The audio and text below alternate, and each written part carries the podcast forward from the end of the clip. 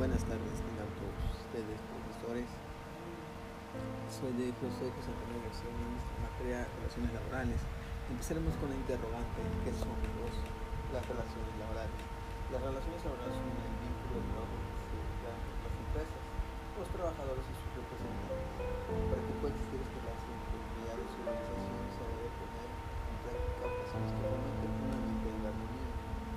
En este sentido, las relaciones laborales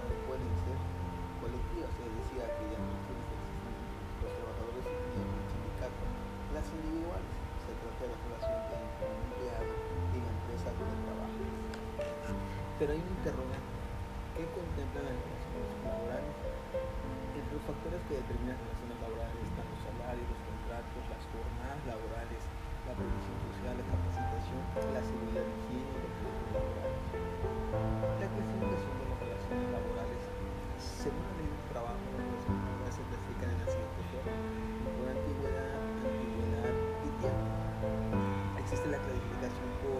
tipo de actividades. Esta se refiere al tipo de trabajo que realiza para la empresa, que puede ser actividades intelectuales o físicas.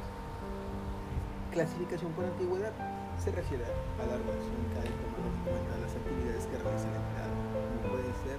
Trabajadores de confianza son aquellos que realizan funciones de dirección, inspección, vigilancia, fiscalización en la empresa. O trabajadores de base o de planta. Esto se trata de los empleados que no son de confianza y que realizan actividad normal en la empresa. Eh, también existe la clasificación por tiempo. Esta también va a encontrar una relación laboral. Se puede clasificar por tiempo y hace de la siguiente forma. Número uno, empleados contratados por tiempo indeterminado. Número 2, empleados contratados por tiempo determinado. Número 3, empleados contratados por obra determinada, es decir, por proyecto. ¿Cuál es la función de las relaciones laborales? Aunque suene extraño, la función de las relaciones laborales también tienen que ver con los siguientes temas. Administrar normas, contratación de personas, gestión de conflictos, defiende el interés legal de las compañías, también negociar de manera individual y colectiva. La importancia de las relaciones laborales, los expertos afirman que, que más que las máquinas y los empleados son el verdadero motor de la empresa, por ello deben de existir las relaciones laborales óptimas para que todos los miembros del equipo puedan mejorar sus habilidades aspectos que abordarán más adelante. Tomando en cuenta lo anterior, también hay que considerar el valor de la mano